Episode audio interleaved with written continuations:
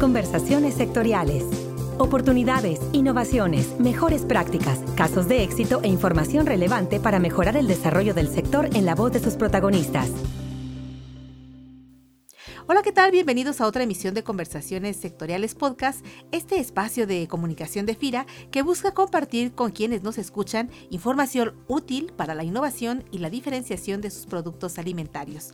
Y es que hoy en día la dinámica social en las familias y en las mismas ocupaciones laborales impacta hasta en la forma en que consumimos nuestros alimentos y la forma en que preferimos tener acceso a ellos. De manera que la conversación de esta semana es con la ingeniero Mónica Rubio Flores, directora de operaciones de FICA, empresa dedicada a la innovación y la calidad de la industria alimentaria para el mejoramiento y diseño de nuevos productos. Mónica, bienvenida a nuestro podcast institucional Conversaciones Sectoriales. Hola Ceci, buenas tardes, muchas gracias por tenerme.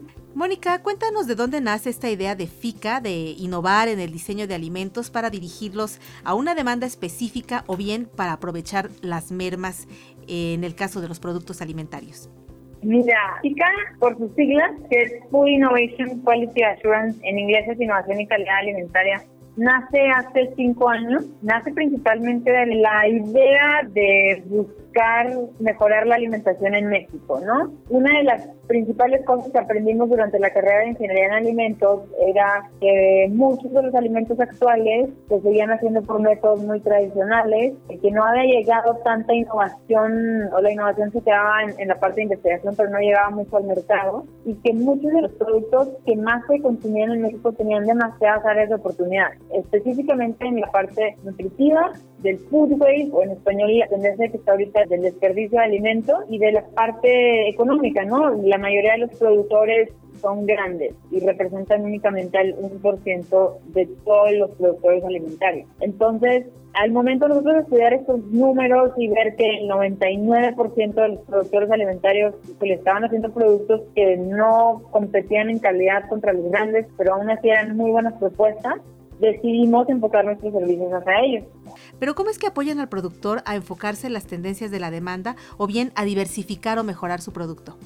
Mira, nosotros los apoyamos haciendo proyectos como servicios. Nuestro equipo de ingenieros en alimentos, ingenieros químicos, todos son, digamos, el departamento de desarrollo de nuevos productos de nuestros clientes. Entonces, el primer paso, lo primero a que les ayudamos es hacer un estudio de factibilidad. Este estudio les va a decir si es negocio, si va a ser una buena inversión, dedicarnos a hacer, a desarrollar tal producto. Y si sí, ¿qué tipo de producto sería? Entonces, digamos, tenemos el productor de berries que dice, oye, de mi cosecha tengo un tercio que, se rechaza como tal de calidad, me castigan mucho el precio, yo podría procesarlo y tener un valor agregado y, subir el precio del producto. ¿Qué puedo hacer? Traigo estas ideas y nosotros medimos si esas ideas son factibles tanto al mercado, económicamente y técnicamente. Es un estudio que hacemos y al final se puede salir positivo o negativo, ¿no? Si sale negativo, ahí es, bueno, ¿qué otro producto podemos hacer? Digamos, papillas no salió muy, muy adecuado, pero ¿por qué no nos metemos a la parte de smoothies congelados? Esto se respalda con estudios de mercado y estudios dentro de pica de iniciación de producto. Si sale positivo el estudio, digamos, oye, es una buena oportunidad, es una buena promesa de que pueda ser un buen negocio, empezamos a desarrollar el producto. O sea, se hacen pruebas físicamente del, del producto, se hace la papilla, o se hace el jugo, se hace la fruta congelada y se trata de preparar todo para que sea un producto ya con empaque, con etiquetado, etc. En la primera, decir si algo es factible que sea negocio o no. La segunda, que es el, desarrollo del producto, la parte experimental de desarrollar el producto. Y la tercera sería las certificaciones de calidad. Desde HACCP hasta FSC 22000, eh, nosotros implementamos, no certificamos todo el desarrollo del sistema de calidad.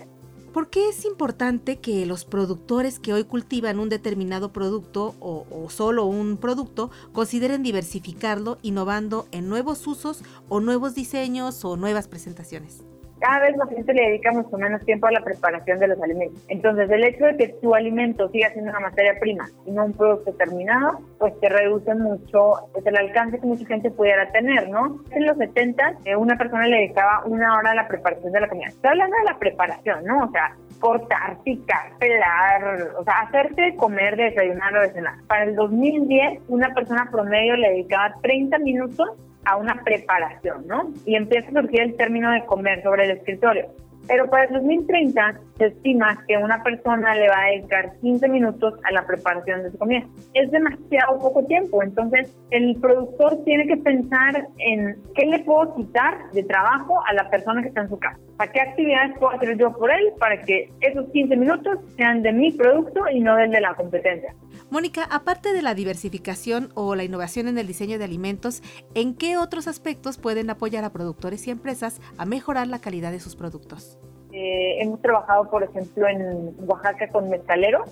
Aquí la idea es un poquito estandarizar los procesos. No estandarizar no me refiero a que le quitamos la parte artesanal, simplemente hicimos más como inteligente la producción, aumentando rendimientos, reduciendo mermas, midiendo temperaturas, sin modificar absolutamente nada el proceso artesanal, solamente como empoderando a los mezcaleros hicimos que el mezcal tuviera unos niveles de alcoholes superiores, de aldehídos mucho más nivelados. Por ejemplo, hay, hay compuestos muy negativos en el mezcal como el purpural, y lo que quieres es bajarlo y es muy difícil que el productor lo baje si no está estandarizado. ¿no? Mónica, pues para quienes nos escuchan al interior de FIRA y a través de nuestras redes sociales y que ubican empresarios de la agroindustria o bien se desarrollan en la agroindustria misma, eh, resulta muy importante esta especialidad en el mejoramiento y desarrollo de nuevos productos porque en realidad tienen la oportunidad de incluso entrar a otros mercados con mayor proyección, ¿es correcto?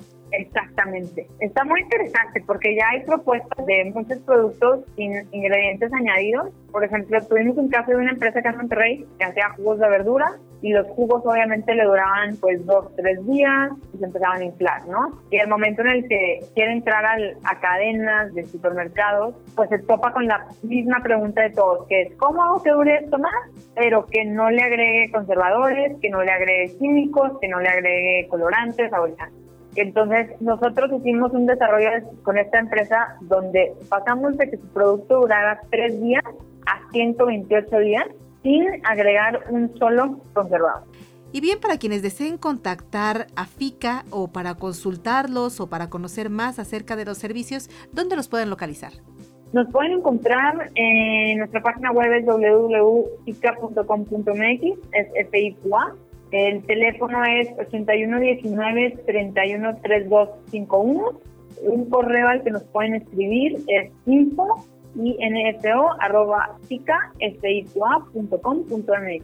Mónica, pues muchas gracias por aceptar esta invitación y por compartir con todos los que nos escuchan lo que hace FICA y lo que puede aportar a la industria agroalimentaria. Muchas gracias por tu participación. Gracias a ti, Ceci. Y para todos los que nos escuchan, los invitamos a seguirnos eh, con sus comentarios y sugerencias a la cuenta de correo enlace Se despide de ustedes como cada semana Cecilia Arista, deseándoles un excelente inicio de semana laboral. Hasta la próxima. Este podcast es una producción de la Subdirección de Promoción de Productos y Servicios de FIRA.